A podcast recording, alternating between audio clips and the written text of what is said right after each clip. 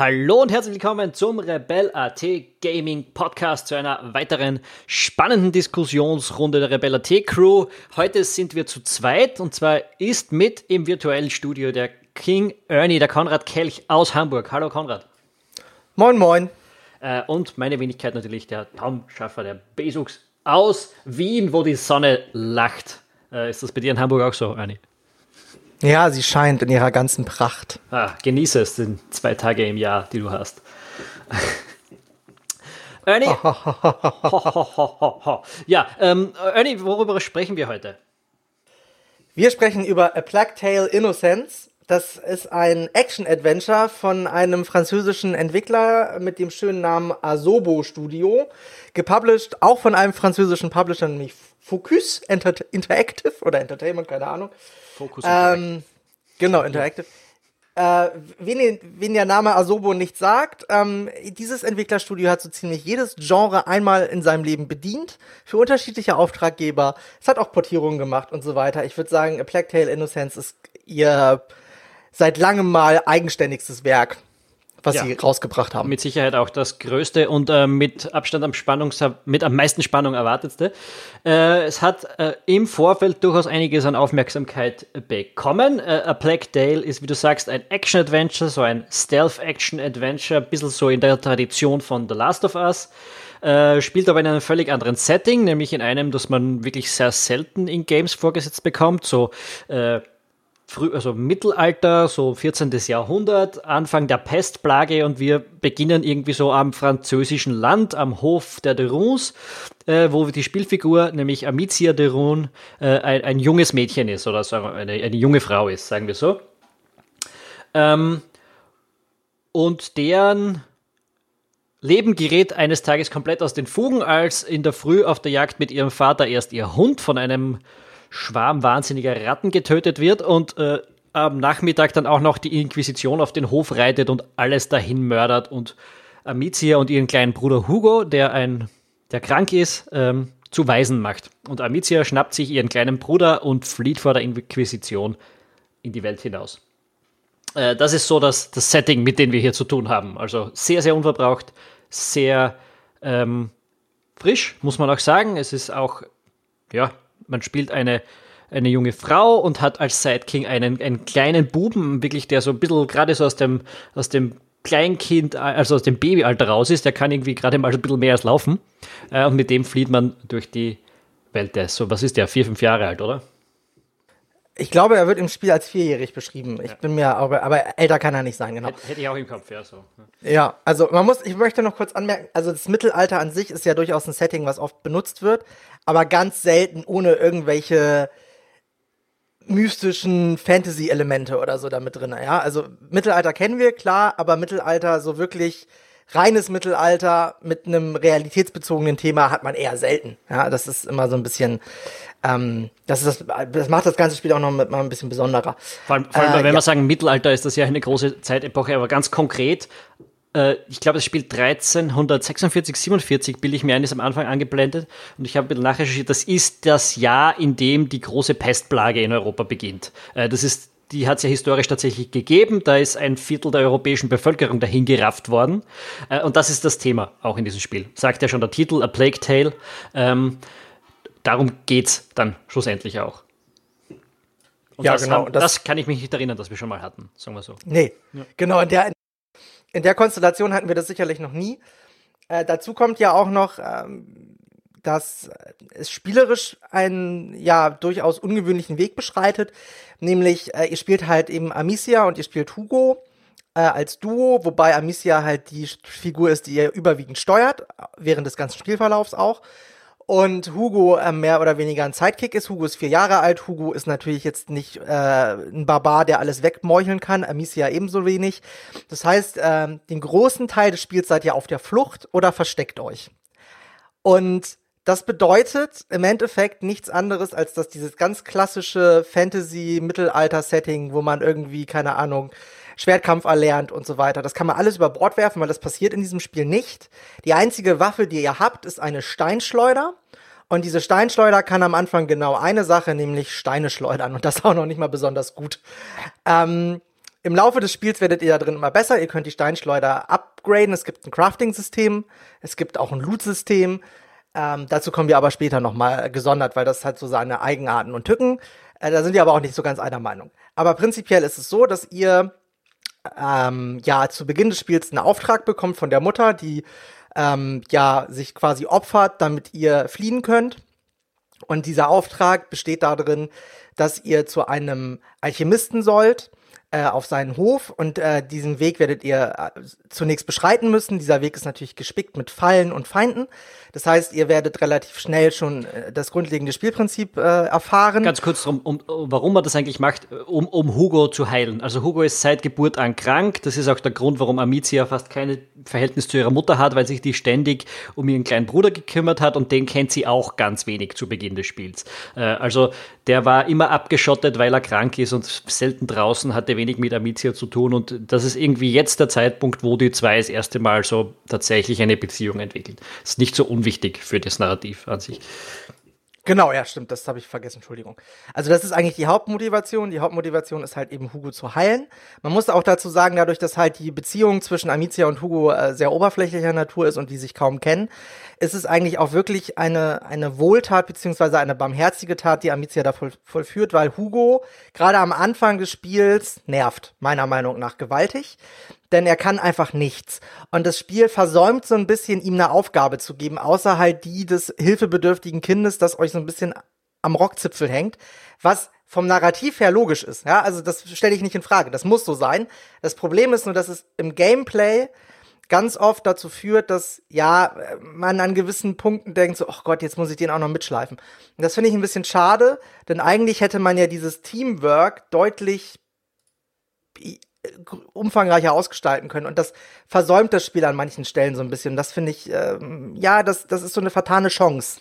Au contraire, au contraire, da, da haben wir die erste kleine Meinungsverschiedenheit. Du, du magst den Hugo nicht so wirklich. Äh, ich, ich liebe den kleinen Bengel. Erstens ist er wahnsinnig süß, finde ich. Äh, und zweitens äh, ist er eigentlich auch ziemlich tough. Es gibt gerade zu Beginn, du hast schon recht, wenig Dinge, wo er nützlich ist. Er ist mehr oder weniger der Ballast, den man retten muss, der, der, äh, den man da, ja gut, das ist ein Vierjähriger. Ähm, aber, aber äh, es gibt schon so einzelne Situationen, wo er spezielle Fähigkeiten hat, die man dann auch einsetzen muss. Das ist jetzt nichts Großartiges, aber wo zum Beispiel nur er durch gewisse Löcher schlupfen kann und Türen öffnen kann von innen und solche Dinge, das, das gibt es dann schon. Ähm, aber aber ähm, ich hatte auch schon in den ersten, ersten Spielstunde vor allem ein bisschen Angst, dass er mir sehr schnell auf den Geist gehen wird und das hat sich irgendwie im, im restlichen Spielverlauf dann überhaupt nicht bewahrheitet. Er hat mich irgendwie nie gestört, sondern da waren irgendwie so diese ganzen vielen süßen kleinen Momente, wo sie miteinander interagieren, die beiden, ähm, die, ich, die ich teilweise auch extrem rührend gefunden habe. Äh, und, und es gibt auch so Momente, wo er darauf reagiert, wie Amicia agiert, wie sie durch die Spielwelt sich ähm, kämpft, überlebt, um ihr Überleben kämpft und was sie dabei alles tun muss. Und er reagiert darauf und das sind sehr ähm, nahegehende Momente, finde ich, die mit ihm entstehen. Kann ich alles nachvollziehen, finde ich auch, äh, ist ein großer Pluspunkt von ihm. Also für die Narration ist er sehr wertvoll. Er gibt ja auch einen komplett anderen äh, Angle auf die Spielwelt, ne, weil er halt nichts kennt. Er kennt halt die Außenwelt zu großen Teilen gar nicht. Ja, es ist alles neu. Er will alles erkunden und so weiter. Also es ist schon es ist schon drollig, wie er manchmal auch irgendwie vor Sachen steht und dann so, was ist das? Ist das so? Hm, erklär mir das doch mal. Ist schon, hat schon was Süßes und die, äh, auch die Interaktion zwischen den beiden, ja, es gibt ja sowohl positive als auch negative Interaktion zwischen den beiden. Also Amicia ermahnt ihn ja auch ganz oft und er rennt ab und zu auch mal weg und dann muss man ihn wieder einholen und so weiter. Das ist von der Narration her cool. Vom Spielprinzip ist es halt leider ein bisschen öde manchmal. Ich finde, halt ich, so find, ich kann das in der ersten Stunde nachvollziehen. Danach hat es mich echt nicht gestört. Ich habe ihn auch, man hat ja die Option, dass man ihn stehen lässt an gewissen Punkten und Dinge durchmacht und dann nachholt. Das habe ich fast nie gemacht. Ich habe ihn eigentlich immer an der Hand behalten, wo es immer das möglich gewesen ist und bin mit ihm gemeinsam durchgegangen, weil er mich so wenig dann tatsächlich gestört hat. Was ich ja, aber das machst du eh nicht. Also du lässt ihn eh nicht stehen, weil da musst du da all wieder zurückgehen. Das, das nervt ja noch mehr, als ihn mitzunehmen, meiner Meinung nach. Also man muss auch dazu sagen, ab der, sagen wir so, ab dem, ja, ab 40 Prozent der Spielzeit wird er immer, also fand ich ihn auch dann als Charakter immer interessanter. Das ist halt so, der, der, der gewinnt halt meiner Meinung nach im, im Spielverlauf deutlich dazu. Also es ist jetzt wirklich nur am Anfang, so die ersten zwei, drei oder ein, zwei äh, Stunden, kann er einem schon nerven. Er ist auch ein taffer kleiner Hosenscheißer. Also man muss ja sagen, das Spiel ist scheiß brutal. Äh, also es hat echt zwischendurch hat es irgendwie so diesen Flair eines Jugendromans, so Knickerbocker Bande oder damit du es auch verstehst, die drei, Fragezeichen. Das, das hat so aufgrund der Charaktere, die man trifft und wie man mit denen interagiert, ein bisschen so den Flair.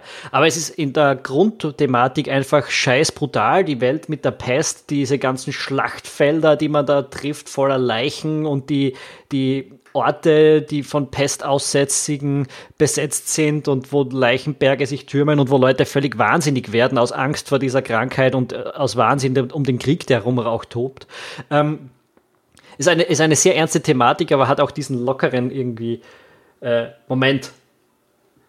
Wollte ich sagen, jetzt habe ich ein bisschen den Faden verloren. Wurscht. Ja, merke ich gerade. Nee, äh, vom Pacing her ist, äh, ist, das, ist, die, ist die Erzählung ja äh, sehr abwechslungsreich gestaltet. Ne? Du hast ja immer wieder Elemente, wo du, wo du auf der Flucht bist oder wo du dich verstecken musst, wo du halt, wo halt wenig passiert von der Narration her.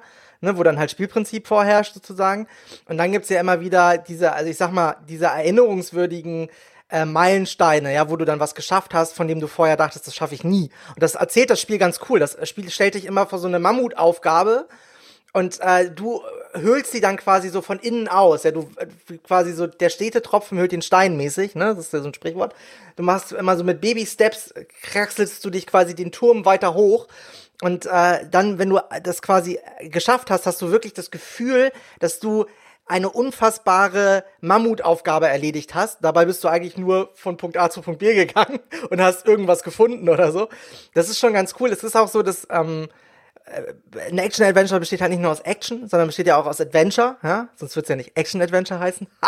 äh, und die Adventure-Einlagen, also sprich die Rätsel, sind jetzt nicht überkomplex und verlangen jetzt auch nicht unbedingt äh, Sherlock Holmes-artige Kombinationsgabe, aber äh, sie geben einem immer ein befriedigendes Gefühl, dass man was geschafft hat, weil sie äh, vom Aufbau her sehr logisch sind. Sie sind sehr cool in die Spielwelt integriert, sie wirken nicht aufgesetzt. Ähm, ganz oft sind sie auch verknüpft mit, mit einer akuten Bedrohung. Meistens muss man irgendwelche Rattenschwärme umlenken oder äh, sich irgendwas überlegen, um halt äh, ja den Ratten aus dem Weg zu gehen. Ähm, da gibt sich das Spiel schon sehr viel Mühe, äh, Tiefgang ins, ins Spielprinzip zu bringen. Ich, ich würde so sagen, das Spiel ist an sich ziemlich einfach wir haben das bei uns auch eigentlich so als ja, Mittelding als Kontrapunkt, also so als, als, als negativen Punkt irgendwie notiert. Das Spiel ist an sich ziemlich einfach, aber für mich hat das nur dazu geführt, dass man halt schneller durch die Narration kommt und dass es ein flüssiges Spielerlebnis ist. Ich hatte ganz wenige Stellen, die ich ein paar Mal machen musste, aber nie so, dass sie mich wahnsinnig genervt hätten dabei. Ähm, das ist ganz cool. Aber ich habe mich erinnert, was ich vorher wollte. Äh, Hugo ist ein, ein, ein taffer kleiner Hosenscheißer, habe ich gesagt. Äh, und wollte darauf hinaus, dass er eigentlich durch eine ziemlich brutale Welt muss, als kleiner Scheißer, der noch nichts gesehen hat in seinem Turm, in dem er gesessen ist bis dahin.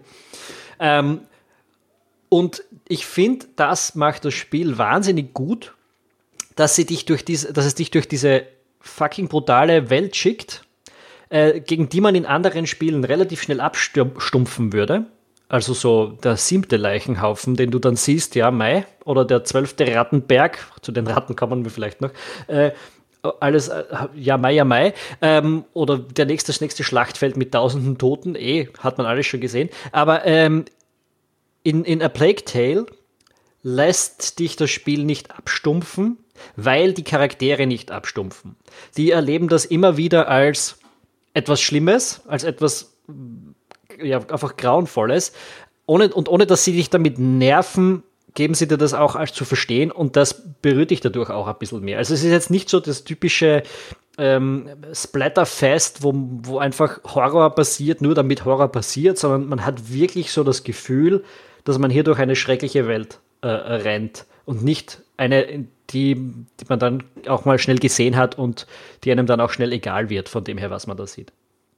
Ja, das Spiel hat ja auch so eine Klimax des Grauens im Endeffekt. Ja, es fängt ja relativ harmlos an, in Anführungszeichen. Ja, es gibt dann irgendwie, es wird mal irgend, äh, ne, erst wird der Hund von den Ratten gefressen, dann wird mal ein Wächter von den Ratten gefressen oder ein Unschuldiger. Dann äh, läufst du durch diesen Leichenberg von Tieren durch, ja, ja. also wirklich meterhoch gestapelte tote Rinder und Schweine und das ist echt ekelhaft. Dann kommst du an so einem Schlachtfeld vorbei wo überall die Leu Leute aufgespießt sind und so weiter. Und das ist halt, und dann gibt's wieder Momente, wo nichts ist. Und dann kommen die Ratten. Ja, diese Ratten sind das Salz in der Suppe, würde ich schon fast sagen, negativer Art und Weise gesehen.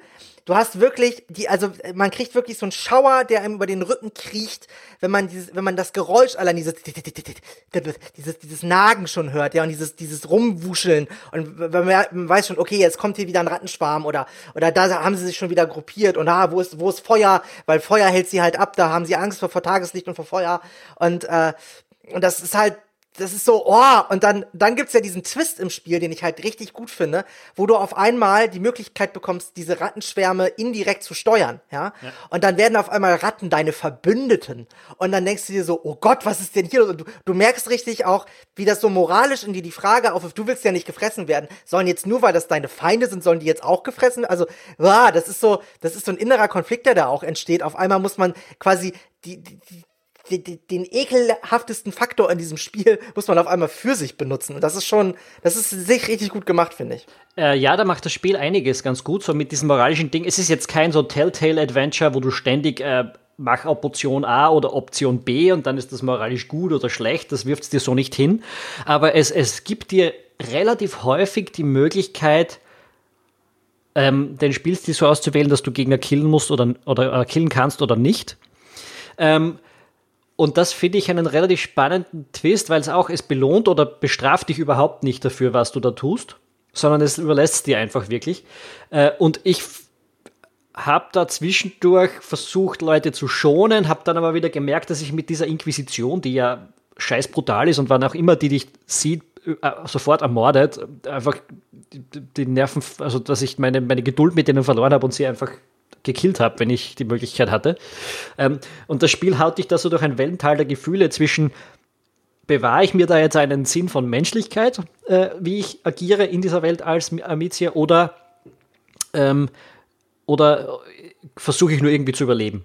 So, das es macht es echt gut und es, es, es wird explizit nur an ganz wenigen Stellen, wo es dir dann auch vor Augen geführt wird. Es gibt da so eine Szene, wo aus irgendeinem Grund ein äh, Ritter der, der Inquisition dann in so eine Ecke gedrängt ist und du kannst dich entscheiden, wirfst du ihm quasi ein Lichtfläschchen hin, damit er in Sicherheit ist, wenn du die Ratten an ihm vorbeidrängst, oder lässt du ihn die Ratten oder lass du die Ratten ihn auffressen. Äh, und da, da wird's, war jetzt ziemlich explizit. In anderen Situationen ist es wirklich im Vorbeigehen, lass dich das Spiel entscheiden, wie du das jetzt machen willst oder nicht. Ja, es ist ja auch so, dass ähm, zum Beispiel Hugo dann öfter mal äh, ja ihr mehr oder weniger indirekt vorwirft, dass sie jetzt jemanden umgebracht hat. Das gibt so an ein, zwei Stellen auch. Das macht das Spiel schon ganz cool. Man muss dazu sagen, an und für sich ist der Spielverlauf strikt linear. Also es ist halt kein Open-World-Titel, es gibt auch keine wirklich erkundbare Spielwelt. Es ist so, wenn man unter Erkunden mal kurz abseits des vorgegebenen Weges laufen äh, versteht, dann hat man durchaus ein Erkundungselement, aber das ist sehr beschränkt. Es ist auch so, äh, es gibt ein Crafting-System, ja, aber es gibt äh, zwei Arten von Sachen, die man craften kann. Auf der einen Seite kannst du deinen Charakter, äh, die Ausrüstung deines Charakters verbessern, also die Schleuder, den, den, die Tasche, den Munitionsbeutel. Und auf der anderen Seite kannst du halt äh, verschiedene Munitionstypen craften. Ja, also es gibt eine Munition, die setzt Sachen in Brand. Es gibt eine Munition, damit kannst du ähm, Gegner den Helm abschießen und so weiter. Also es gibt da unterschiedlichste Munitionstypen. Das Spiel gibt dir da auch ein großes Arsenal an die Hand. Das gibt es dir aber immer zu einem passenden Zeitpunkt an die Hand. Das musst du nicht selber erkunden oder so. Es gibt kein Skilltree für die Munition. Das äh, wird einem, das Spiel gibt einem quasi vor. Ab jetzt kannst du äh, Gegner ähm, den den, Schädel, also den Helm vom Schädel schießen. Ab jetzt kannst du äh, Fackeln ausmachen. Ab jetzt kannst du Fackeln anmachen und so weiter. Das ist halt immer in in den Spielverlauf eingeknüpft. Äh, also wer jetzt irgendwie da großartig äh, spielerische Freiheiten erwartet, der wird sicherlich enttäuscht sein. Das gibt es schlicht und ergreifend nicht. Na, ja, würde ich jetzt würde ich so nicht sagen. Also, du hast schon recht, es, es gibt ja diese speziellen Punkte. Du kannst jetzt nicht sagen, äh, nicht, nicht beeinflussen, ob du schon nach fünf Minuten Leuten den Helm abschießen kannst. Darauf hast du keinen Einfluss. Aber nachdem du die Skills mal hast, lässt dich das Spiel schon auf unterschiedlichste Arten dadurch spielen. Ähm, ja, das, das stimmt, ja. da hast du recht, ja aber es ist halt nicht so, dass du dir vorher Gedanken machen musst, ob du jetzt erst Skills kann ich Fackeln ausmachen oder erst Skills kann ich Helme von Köpfen schießen. Das gibt's halt nicht. Dieses Element gibt dir das Spiel quasi stringent vor. Das kannst du dann im späteren Spielverlauf entscheiden, aber ob du das eine oder das andere zuerst können kannst, das äh, kann da das, da, dieser Entscheidung nimmt dir das Spiel ab. Wahrscheinlich schlicht und ergreifend, um den Spielverlauf einfacher zu gestalten. Ja, absolut. Es ja. ist, also, kommen wir jetzt aber mal zu einem Punkt, Konrads kleine Me Meckerstunde. Ich, ich hake jetzt einfach mal kurz ab, was mir an dem Spiel nicht gefallen hat oder was ich schwierig finde. Die Steuerung ist stellenweise echt hakelig. Es ist halt so, dass du mit der Umgebung sehr limitiert interagieren kannst. Das heißt, wenn du irgendwo hochspringen oder klettern willst, muss dir das Spiel das anzeigen. Mhm. Manchmal ist es da so, dass es dann zu Situationen kommt, wo du eine Kiste hochklettern willst, hinter dir ist ein Rattenstrom. In dem Moment, wo du Enter oder Leertaste drückst, äh, ist diese Interaktion verschwunden und dann springt sie automatisch zurück, springt in die Ratten, du bist tot. Ist nervig, passiert. Ja, ähm, ja, weißt du, was du meinst? Ist mir zwei, dreimal passiert im ganzen Spiel. Ja. ja. Also es, ist jetzt nicht so was, was dauernd stört, aber ist ein reproduzierbar, reproduzierbares genau. Problem. Ähm, ich verstehe, was du meinst, hat mich jetzt nicht wahnsinnig aufgeregt, muss ich sagen. Genau, es muss man aber ansprechen für dich. Ist halt, Voll, ja. Ist, äh, ja, ist halt ein bisschen nervig. Dann die Kollisionsabfrage, gerade in Bezug auf die Rattenströme, ist manchmal ein bisschen ungenau. Also manchmal stehst du quasi fast drinne und es passiert nichts.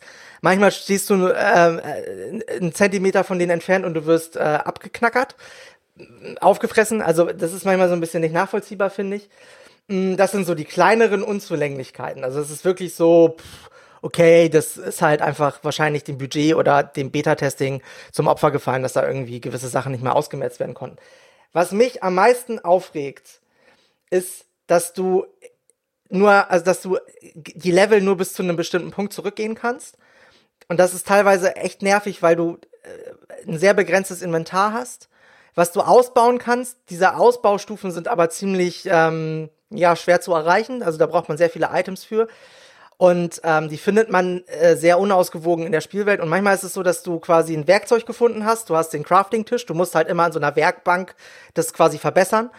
Und äh, du und die fehlt dann noch ein Leder. Und du weißt, aha, irgendwie zwei oder drei Häuserblöcke weiter in der Stadt zum Beispiel, da war noch ein Leder. Äh, habe ich wohl habe ich links liegen gelassen oder so. Du kannst aber nicht mehr zurückgehen. Das heißt, das Spiel versperrt dir sozusagen die Möglichkeit, in dem Punkt abzugraden. Das finde ich ein bisschen nervig. Und dann gibt es so ein paar Unzulänglichkeiten im Crafting-System. Also sprich. Mal, ich würde das ein bisschen relativieren. Ja, ich, es ist nervig, wenn du das in diesem Moment hast. Andererseits, das ist halt die Spielprogression, wie sie aufgebaut ist. Das ist jetzt nicht hundertprozentig logisch. Andererseits verhindert das Spiel damit, dass du quasi vier Minuten durch ein Level rennst, dann weißt, fuck, jetzt habe ich da hinten dieses Leder, das könnte ich jetzt wieder aufheben. Ähm, vier Minuten zurückrennst, wieder vier Minuten vorrennst und das, dadurch, dass wird das Spiel irgendwie, da gibt Spiele, die werden dadurch gestreckt, dass du durch leere Levels hin und zurück rennst. Das tut das Spiel halt nicht. Ähm, es limitiert aber halt deinen Progress dadurch. Und das ist natürlich eine bewusste Entscheidung, damit du nicht zu früh im Spiel die beste Ausrüstung ähm, holen kannst. Ist jetzt wie manche andere Dinge im Spiel nicht logisch. In der realen Welt wäre das nicht logisch, dass du dich so verhältst. Im Sinne des Game Designs kann man das jetzt akzeptieren oder nicht. Für mich zum Beispiel ist äh, die wesentlich ärgerlichere logische Geschichte ist, es gibt so teilweise Haufen von Stöcken, die du brauchst, um durch gewisse Rattenfelder äh, durchzukommen, wenn du die Stöcke anzündest. Und sie nehmen, es, erstens nimmt immer nur Amicia einen Stock und zweitens nimmt sie immer nur einen. Ähm, und das macht mich fertig, weil wenn sie sich fünf von den Prügeln hinten reinstecken könnte, könnte sie durch das Feld unbedrängt äh, durchspazieren. Aber nein, sie nimmt sich immer nur den einen und wenn du dann da durch bist, durch das erste, kommst du nicht mehr zurück zum Haufen und musst dir andere Sachen überlegen, um da durchzukommen. Das ist wesentlich unlogischer für mich, äh, wie sie da agieren. Das ist so ein bisschen der Moment, wo du im Kino die, an, die, an die Wand schreien würdest, oh mein Gott, nein, tu das nicht so. Ja. Das ist in der Tat nicht gerade so logisch. Es gibt auch so im Crafting-System auch so ein paar unlogische Geschichten. Zum Beispiel musst, brauchst du äh, Schwefel, um äh, einen Munitionsbeutel zu upgraden. Ich meine, bei welchem Beutel braucht man Schwefel, damit man den herstellen kann? Ja, also, bin, hallo. Bin kein, ich bin kein, äh, äh wie sagt man, Lederer. Ne? Sag, sag ja, genau, mhm, klar. Äh, und dann, also es gibt halt so, äh, auch das, auch das Gameplay ist jetzt nicht so der Abwechslungskönig, wie man sich das vorstellt. Ja, es ist teilweise schon sehr repetitiv und mh, hm, wenn man so ein bisschen den Bogen raus hat, wie es läuft, dann äh, gibt's weniger, also gibt's wenige Überraschungen. Ähm, das ist so, das sind so, also das sind so ein bisschen die Momente, wo du halt merkst, dass das schöne Fundament durchaus ein paar kleine Risse hat. Ja, wobei es das Spiel, ja, natürlich ist es repetitiv, es ist ein Stealth-Action-Adventure. Das heißt, du hast eine limitierte Anzahl an Möglichkeiten, wie du den Spielverlauf gestalten kannst. Irgendwann ist es halt so, dass du ähm, wieder Ritter killst, wie du das schon 200 Mal oder schon 10 Mal davor gemacht hast und so weiter und so fort. Ähm, es gibt aber zwei Dinge, die das für mich ein bisschen relativieren. Einerseits das Level-Design. Das ist wunderbar abwechslungsreich und täuscht auch dann über das hinweg, dass das Spieldesign ab und zu ein bisschen repetitiv ist, weil du rennst über Schlachtfelder, du rennst durch alte Städte, du rennst durch pestverseuchte Städte, du rennst durch Universitäten, eine Ru durch Ruinen, über Landstriche, ähm, durch, durch, durch Wälder und, und, und. Das ist extrem abwechslungsreich. Äh, von dem her fällt es nicht so auf, dass du da immer das Gleiche tust. Oder ja, jetzt in, in einem gewissen Rahmen immer das Gleiche tust. Das klingt auch ein bisschen zu hart, glaube ich. Ähm, und das Zweite ist, dass die Narration des Spiels an sich verändert irgendwo mittendrin so das Gefühl dafür, was passiert. So, am, am Anfang des Spiels bist du wirklich der Getriebene, die, die, die, die, fliehende Person, die nicht wirklich eine, äh, eine, eine Kontrolle darüber hat, was mit dir passiert. Und irgendwo so Mitte des Spiels, ich sage jetzt nicht genauer, was passiert, fühlt sich so an, als würde man ein bisschen die Kontrolle übernehmen ähm, und ein bisschen aus diesem Gehetzten auch rauskommen. Und das sind zwei Dinge, die ich muss dazu sagen, ich bin jetzt zu drei Vierteln durchs Spiel, du bist ganz knapp vor Schluss, äh, die für mich das Problem mit dem repetitiven Gameplay absolut übertönen und, und wegmachen. Ja, kann ich nachvollziehen, aber für mich ist es, also für mich war es teilweise schon ein bisschen, ein bisschen sehr zäh da durchzukommen. Also ich muss dazu sagen, das Spiel hat natürlich den, den riesengroßen Vorteil, dass es eine unfassbar gute Geschichte erzählt. Und ähm, die mag auf, auf den ersten Blick halt ähm, nicht besonders sein, weil im Endeffekt geht's um Inquisition, äh, die Kirche und die Pest im Mittelalter. Also das ist jetzt nichts, wo du denkst, wow, amazing, habe ich ja noch nie gehört. Aber wie es erzählt wird, ja, aus welcher Perspektive es erzählt wird, das ist halt schon sehr einzigartig. Und ich finde halt auch dadurch, dass du äh, meistens in einer Gruppe unterwegs bist, ja, du bist ja nicht immer nur mit Hugo unterwegs. Es gibt ja auch noch andere Charaktere, mit denen du unterwegs bist, die auch andere Fähigkeiten haben. Hast du halt auch immer, äh, immer, es passiert immer irgendwas, ja. Die, das ist nie so, dass du irgendwie dastehst und jetzt alleine bist und, und irgendwie, äh, ja, nicht abgelenkt wirst von dem, was du gerade tust, sondern es gibt immer irgendwie so einen kleinen Dialog oder ähm, äh, man muss jetzt doch mal jemanden um Hilfe bitten und so weiter. Und das Spiel hat halt immer so, ja, so, es arbeitet halt so in so Wellen, ne? Es ist mal ruhig, dann ist es mal wieder äh, anstrengend, äh, beziehungsweise dann ist mal wieder viel los. Ähm, und das sind halt alles so Sachen, äh, die ich halt schon cool finde. Und ähm, die halt äh, das Spiel auch auszeichnen, ja, dass du halt immer in der Gruppe unterwegs bist, dass es auch immer wieder Situationen gibt, die du nur in der Gruppe lösen kannst. Und ähm, das hat für mich eigentlich auch noch mal einen extra Reiz ausgemacht, weiterzuspielen, weil äh, teilweise auch du, ähm, ja, wie du schon sagtest, du kommst wieder an neue Orte, es passiert wieder was Neues. Es ist halt so, dass das Spiel sich ganz selten wiederholt in seiner äh, Auswahl der, der Location, wo du gerade unterwegs bist. Ja, es gibt ein bisschen Backtracking, aber das ist total vertragbar und da, da hat sich dann mittlerweile auch so viel verändert, dass es eigentlich kein wirkliches Backtracking mehr im klassischen Sinne ist. Und es ist halt, so dass die Spielwelt auch dich immer wieder so äh, vor Situationen stellt, wo sie einfach so abstoßend ist, dass du auch so ein bisschen dich selbst überwinden musst, um weiterzuspielen. Und das ähm, habe ich bei einem Spiel selten, dass ich so selber aus meiner eigenen Gefühlslage raus denke, so, boah, geht, da will ich nicht hin. Und das macht das Spiel sehr gut. Ja, das erzählt wirklich ähm, eine sehr anschauliche, abstoßende, äh, pestverseuchte ähm, Mittelalterwelt. Ja? Es, also, es, hat eben was, was viele andere Spiele nicht haben, und das ist tatsächlich Historizität. Also es gibt die geschichtliche Vorlage, nicht genau so, wie es jetzt da im Spiel passiert, aber halt die Rahmenbedingungen, dieses Pestmittelalter in Europa, dass du dir ein bisschen vorstellen kannst, wenn du durch diese äh, Städte gehst. Also zum Beispiel, dass da äh, Orte mit Kreide gemarkiert sind oder dass Häuser mit Kreide markiert sind, wo pestverseuchte Familien drin sind und was sich da drumherum für, für Dramen abspielen, das kann ja, also so, so glaube ich, dass das sein, gewesen sein könnte damals. Äh, und dass die Leute rundherum wahnsinnig werden aus Angst vor all dem. Auch das ist irgendwie gut vorstellbar und daraus ganz, ganz viel von dem Horror in dem Spiel, der speist sich aus, dieser, aus diesem realen Setting, aus diesem realistischen Setting, sagen wir es mal so. Und das, äh, das ist was, was mich so beeindruckt hat. Es gibt da immer wieder Stellen, wo du Leute triffst, denen kannst du nicht helfen, auch wenn du es noch so gerne würdest. Und du kannst dir dann vorstellen, wie muss das im 14. Jahrhundert gewesen sein, wenn du durch so eine Stadt äh, gerannt bist. Daraus entspeist sich extrem viel Horror für mich.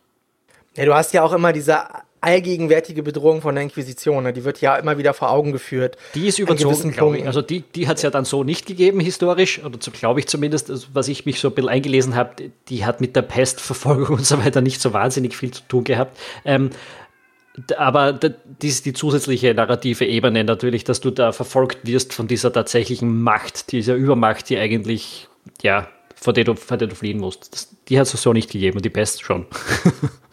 Ja, die Inquisition hat es mehr mit Hexenverbrennung, ne? ja, ich habe mich ein bisschen eingelesen mit der Pest und die Pestverfolgung und, und, und der Pestbekämpfung ähm, scheinen die nicht so viel zu tun gehabt zu haben, ja. Also auch darauf muss man sagen, das Spiel hat mich tatsächlich neugierig gemacht, was davon jetzt realistisch ist, was nicht. Ich habe mich jetzt nicht zum Historiker gemacht, deswegen aber ein bisschen eingelesen und ja. auch, auch, auch etwas, was wenig Spiele schaffen, muss man sagen. Und ich habe mich schon über Weltkriegsschlachtfelder gemetzelt und was weiß ich was für Settings als Gamer alle durchgemacht und, und dieses Pest-Setting und diese Historizität, die da drinnen steckt, vermittelt etwas, das die ganz, das ganz viele andere Spiele irgendwie nicht geschafft haben. Und das auch so fiktive Zombie-Szenarien wie The Last of Us für mich nicht bringen. Hm, das ist also, äh, diese Historizität ist für mich nicht so reizvoll. Für mich ist eher reizvoll, dass du halt diese, ähm, ja, diesen spiegelartigen Charakter von, von den, von, gerade von Hugo hast, ja, der halt immer wieder ähm, auf, auch aufgrund seiner Naivität und seiner Unschuld, ja, der hat ja überhaupt keine Ahnung, was da passiert. Ja, für den ist das ja wirklich teilweise auch abstrakt, was da vor seinen Augen passiert, weil der überhaupt gar nicht weiß, dass das nicht normal ist. Ja, der, der erlebt ja diese Welt aus, aus einer Perspektive, die kom der fast kompletten Voruneingenommenheit. Ja, und für den ist es halt so, dass, dass zum Beispiel, wenn du an diesen Leichenbergen mit den Kühen vorbeigehst, das findet er abstoßend, aber er weiß halt nicht, warum er das abstoßend findet, sondern das muss er auch selber mit ergründen. Und du weißt genau, warum das abstoßend ist, aber dir ist halt, äh, weißt du, wenn das jetzt erwachsene Charaktere wären, die da durchlaufen, wäre es auch ekelhaft, aber es hätte halt nicht diese, diese zusätzliche Komponente, dass du das jetzt gerade einem Kind zumuten musst, weil es auf der Flucht ist vor irgendwas Ominösem, für das es ja nichts kann. Das kann ja überhaupt nichts für die Situation, in der es ist. ist weder Amicia noch Hugo können was dafür selbst ihre Eltern können da ja nur bedingt was für. Also es ist halt, das ist so unfair in der Situation, in der sie sind, ja, dass du allein aus diesem Grund schon ein sehr hohes Sympathielevel mit denen hast und du wirklich auch relativ früh im Spiel schon anfängst, die Inquisition nicht nur zu hassen, sondern sie abgrundtief zu verachten. Und das ist so ein Level, wo ich, dass das Spiel erreicht, ja, diese, diese richtig krasse äh, Zeichnung dieser, dieser beiden pa Konfliktparteien, die ist halt wirklich, äh, meine, also teilweise auch ein bisschen überdramatisiert ist natürlich, aber die ist halt auch nochmal wirklich sehr überzeugend macht ähm, in seiner in seiner ganzen Erzählweise und so weiter. Und dann hast du ja auch zum Beispiel der der erste Bossgegner, der kommt relativ früh im Spiel. Das ist so ein, der heißt Konrad der Schlechter oder so. Ja. Ähm, und der ist halt, äh, gegen den musst du kämpfen und ähm, der ist halt so verzweifelt, also du, der, äh, während des Kampfs erzählt er quasi so seine Geschichte. Und das ist so ein Charakter, das ist einer der wenigen Charaktere im Spiel, die so eine, so eine zwei, so eine, so eine, so eine, so eine, die zwischen den Fronten quasi sind, ja. ja der Typ der ist komplett wahnsinnig und du weißt warum. So in der Richtung. Genau, ne, der ist komplett wahnsinnig, der hat alles verloren, äh, dieser Junge kommt da rein, die Inquisition hat erzählt, dass der Junge an einem schuld ist, irgendwie sowas, ja, du kannst es so zusammenreimen und der will dich einfach umbringen. Der weiß aber gar nicht warum. Ja, der ist einfach nur fertig mit der Welt. Und das sind halt so, das sind so die Punkte, die du immer wieder im Spiel hast, die der ganzen Spielwelt dann auch noch mehr Tiefe geben. Und es gibt ja auch sogar Abschnitte in der Spielwelt, die du so ein bisschen, ja, da im Endeffekt, man findet sie schon relativ einfach, aber man muss halt so ein bisschen die Spielwelt auch ein bisschen erkunden, wo dann halt so, so, so Sachen Orte erkundest, wo dann halt die Nebencharaktere noch ein bisschen extra Handlung bekommen. Das finde ich auch sehr nett gemacht. Also, dass das Spiel, also das Spiel bei all seiner Linearität sich dennoch so ein paar Momente erlaubt, wo es so ein bisschen den Pfad verlässt. Und das finde ich ganz cool. Und das ist ja auch so, ähm, gerade im, im, im letzten Drittel oder so äh, wird das Spiel für mich nochmal deutlich besser, weil du einfach mehr Möglichkeiten hast, weil du auch, weil auch mehr Varianz gefragt wird, weil manche Sachen einfach nicht mehr so einfach funktionieren wie noch vorher. Und, ähm, und du auch äh, zusätzlich halt äh, sich noch so kleine interessante äh, Möglichkeiten ergeben, die du dann halt weiter ausbauen kannst. Und das ist halt schon sehr, dann wird das Spiel halt nochmal, fächert sich das nochmal ein bisschen weiter auf und du hast nochmal mehr Möglichkeiten. Du wirst auch mit stärkeren Gegnern konfrontiert. Es gibt ja auch eine, Konf eine Progression bei der Gegnerstärke. Auch die Ratten verhalten sich anders, gewiefter, schlauer und so weiter. Und äh, das kannst du für dich nutzen auch jetzt ab einem gewissen Punkt und so. Das ist halt schon cool. Also das, das Spiel hat jedem, also hat wirklich äh, ähm, eine, hat eine sehr gute Entwicklung an sich auch. Ja, also es ist halt so, dass es am Anfang relativ ähm, beschnitten ist und dir auch relativ klar sagt, irgendwie, das musst du hier machen, das musst du da machen. Und zum Schluss wird es varianten- und optionsreicher und damit kannst du halt auch deutlich mehr ähm, Lösungswege benutzen, um an Gegnern vorbeizukommen oder um äh, die Ratten zu beherrschen und so weiter. Das ist schon sehr cool gemacht.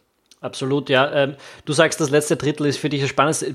Da bin ich jetzt knapp drin, also ich komme gerade rein in dieses letzte Drittel.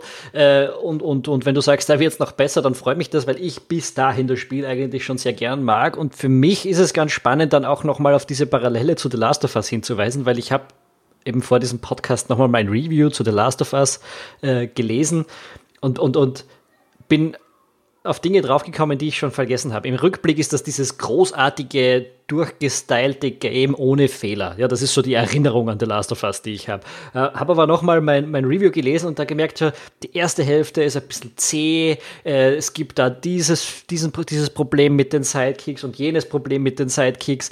Äh, und dann Letzt, im letzten Drittel macht das Spiel absolut radau und wird ganz, ganz, ganz großartig und narrativ großartig und gameplay-technisch großartig.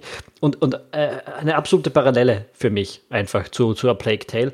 Muss man jetzt dazu sagen, Plague Tale ist jetzt.